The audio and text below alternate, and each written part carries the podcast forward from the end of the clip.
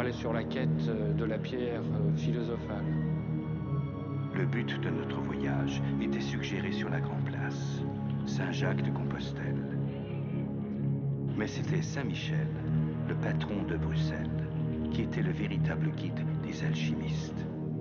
Bien qu'on fasse le pèlerinage de Saint-Jacques, eh bien, tout sera indiqué par Saint-Michel. Soit on va le voir avec son épée flamboyante en tant que gardien de la voie de la lumière, soit on va voir des signes qu'on peut constater ici avec la tour octogonale. Et à chaque fois qu'on verra cet octogone, eh bien, on saura qu'on est aussi pas loin du chemin. Le chemin nous a d'abord conduits jusqu'à Chartres. La cathédrale, par l'harmonie de son architecture couleur de ses vitraux, nous a suggéré qu'il y avait d'autres dimensions de la réalité. Elle permettrait peut-être de trouver un jour la pierre philosophale. À Chartres, nous avons commencé à ressentir la pulsation de l'univers. Cette cathédrale étant bâtie comme un violon, eh bien, elle se met à résonner, à vibrer, et celui qui est sur la bonne longueur d'onde sera capable de recevoir cette connaissance. La troisième étape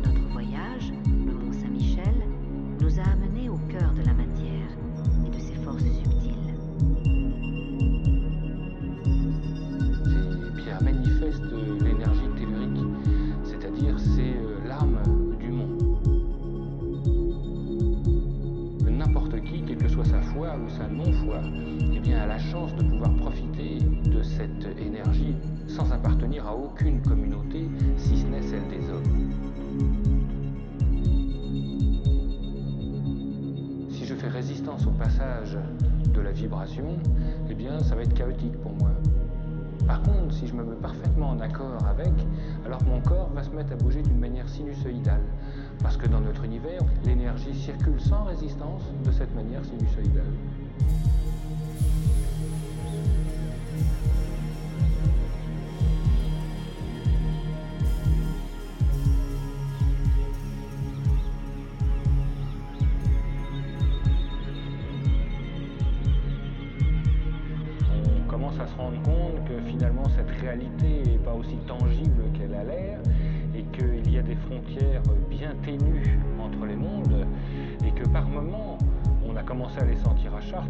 Les a surtout sentis ici, eh bien euh, on a l'impression de glisser d'un monde à l'autre. Ce que nous cherchons est en dehors de cette réalité. Et ce qu'il y a derrière cette réalité, c'est à Rocamadour que nous essaierons de le trouver. Nous avons traversé les plateaux de l'Aubrac en épousant les chemins traditionnels de Saint-Jacques.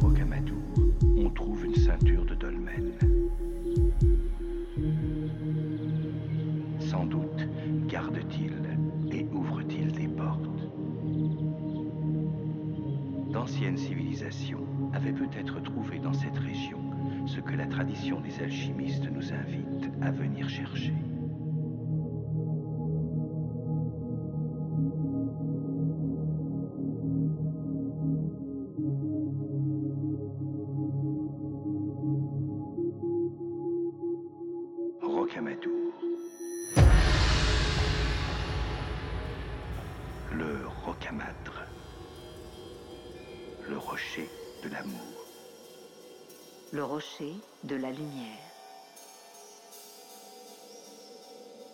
Ce site fortifié semble garder l'entrée d'une vallée. La vallée de l'Alzou. Cette vallée avait-elle des secrets qu'il fallait protéger? Rocamadour s'appelait autrefois le Val ténébreux.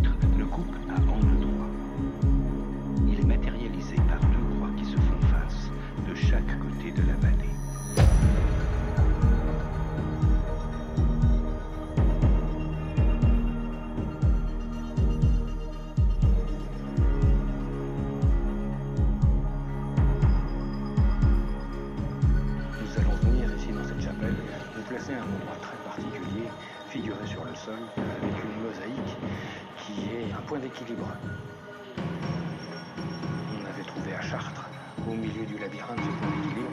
Existe ici aussi, figuré par cette mosaïque. On a huit côtés. Huit côtés étant le messager des dieux. Huit est en effet le nombre de Mercure ou d'Hermès, qui fait le lien entre les hommes et les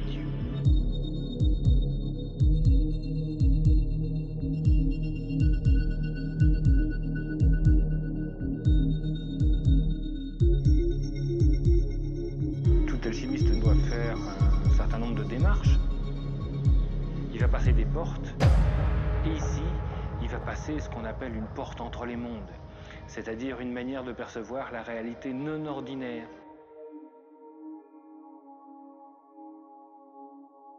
Alors comme toute porte, bien sûr, pour pouvoir la franchir, euh, eh bien, il y a un gardien.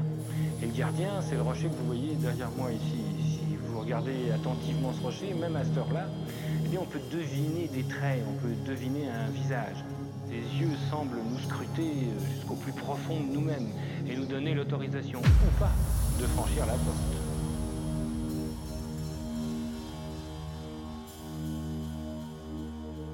Imaginez en pleine nuit le pèlerin qui avait déjà euh, fait un certain nombre de kilomètres pour arriver jusqu'ici, qui franchissait une première fois cette porte physiquement, euh, une porte de matière, qui se présentait devant le gardien, le gardien qui le regardait d'un œil sévère. Et si le gardien lui donnait son accord, alors seulement il pouvait franchir la porte de l'esprit.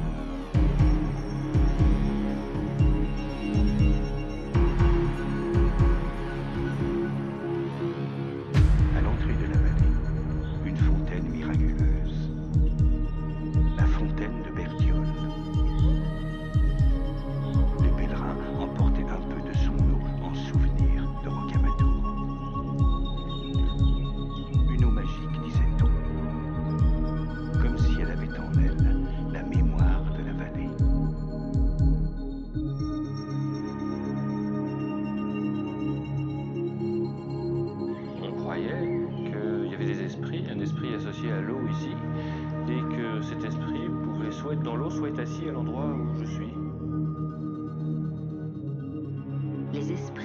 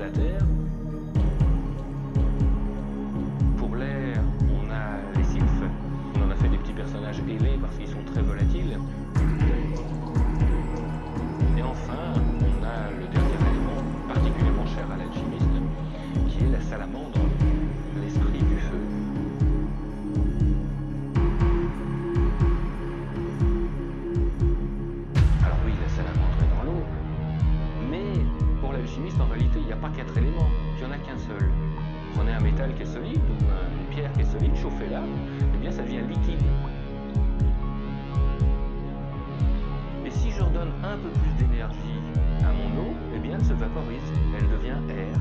Et si je donne un peu plus d'énergie à l'air, eh bien cet air devient lumineux, ça devient un plasma par exemple, ça devient donc feu. Tout ce qui bouge, s'il n'y a pas de résistance dans le mouvement, va avoir cette forme. Donc, finalement, on peut dire que tous les éléments sont reliés par une chose et une seule, c'est l'onde. Les élémentaux nous amènent à ressentir l'unité de l'univers. Si l'apprenti alchimiste sait être sensible à leur présence, alors ils l'aideront dans sa quête. On peut imaginer que s'ils prennent un corps, eh bien c'est pour pouvoir attirer un humain qui passerait par là. Et c'est pourquoi on va voir des arbres, on va voir des pierres qui ont une forme, forme humaine et un visage. Parce que tout naturellement, quand vous vous promenez en forêt et que vous voyez deux pierres ou deux arbres, eh bien vous irez vers celui qui a une forme humaine. L'homme est aujourd'hui l'espèce dominante, mais quand c'était des ours ou que c'était des loups, eh bien les pierres prenaient ces formes-là. Et c'est pourquoi on voit dans la région eh bien, des pierres qui semblent être sculptées et qui ont parfaitement la tête de loup ou d'ours.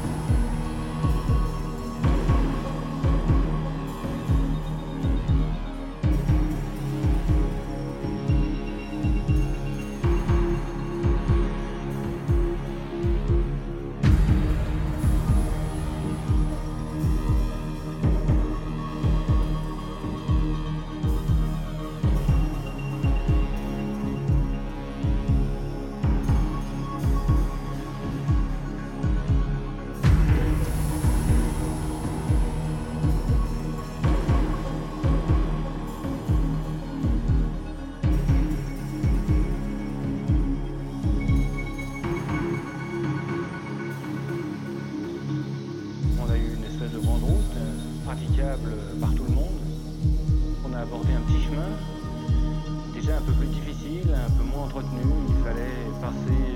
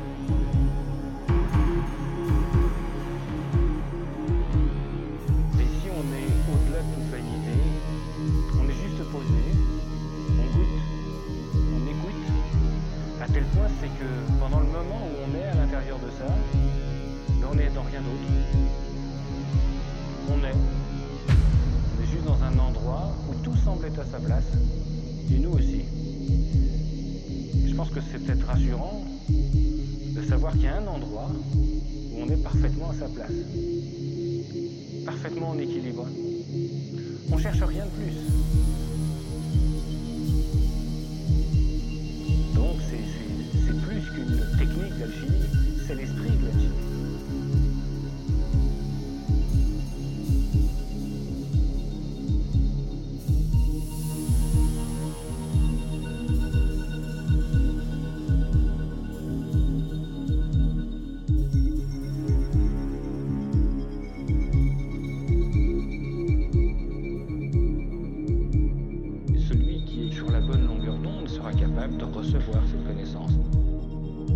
Différence entre chaque chose, puisque le but de l'alchimiste, c'est qu'il doit être dans toute chose et que toute chose doit être en lui. Donc, nous avons peur, nous, des choses qu'on ne connaissons pas. On a peur de la différence. Il n'y a pas de différence. Je suis ici dans un environnement qui m'est familier. Rien ne peut m'être désagréable parce que c'est moi finalement. Je suis dans chaque chose et chaque chose est en moi. Être capable d'ouvrir son esprit à une autre réalité est pour l'alchimiste euh, une obligation. Il ne peut pas trouver l'œuvre s'il n'est pas capable de faire ça. Et puis, euh, savoir qu'on peut être en harmonie totale avec la nature, qu'il y a des êtres qui vivent, des êtres intelligents, qui vivent en permanence avec la nature qu'on a autour de nous, qu'on choisit une autre orientation que nous, on n'a pas choisi, puisqu'on a choisi une société mécaniste, eh bien, nous permettra de connaître les secrets de la nature.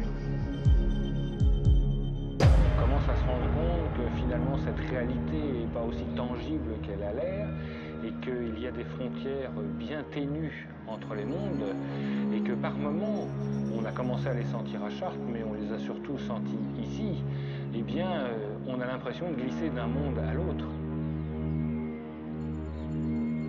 Ce que nous cherchons est en dehors de cette réalité.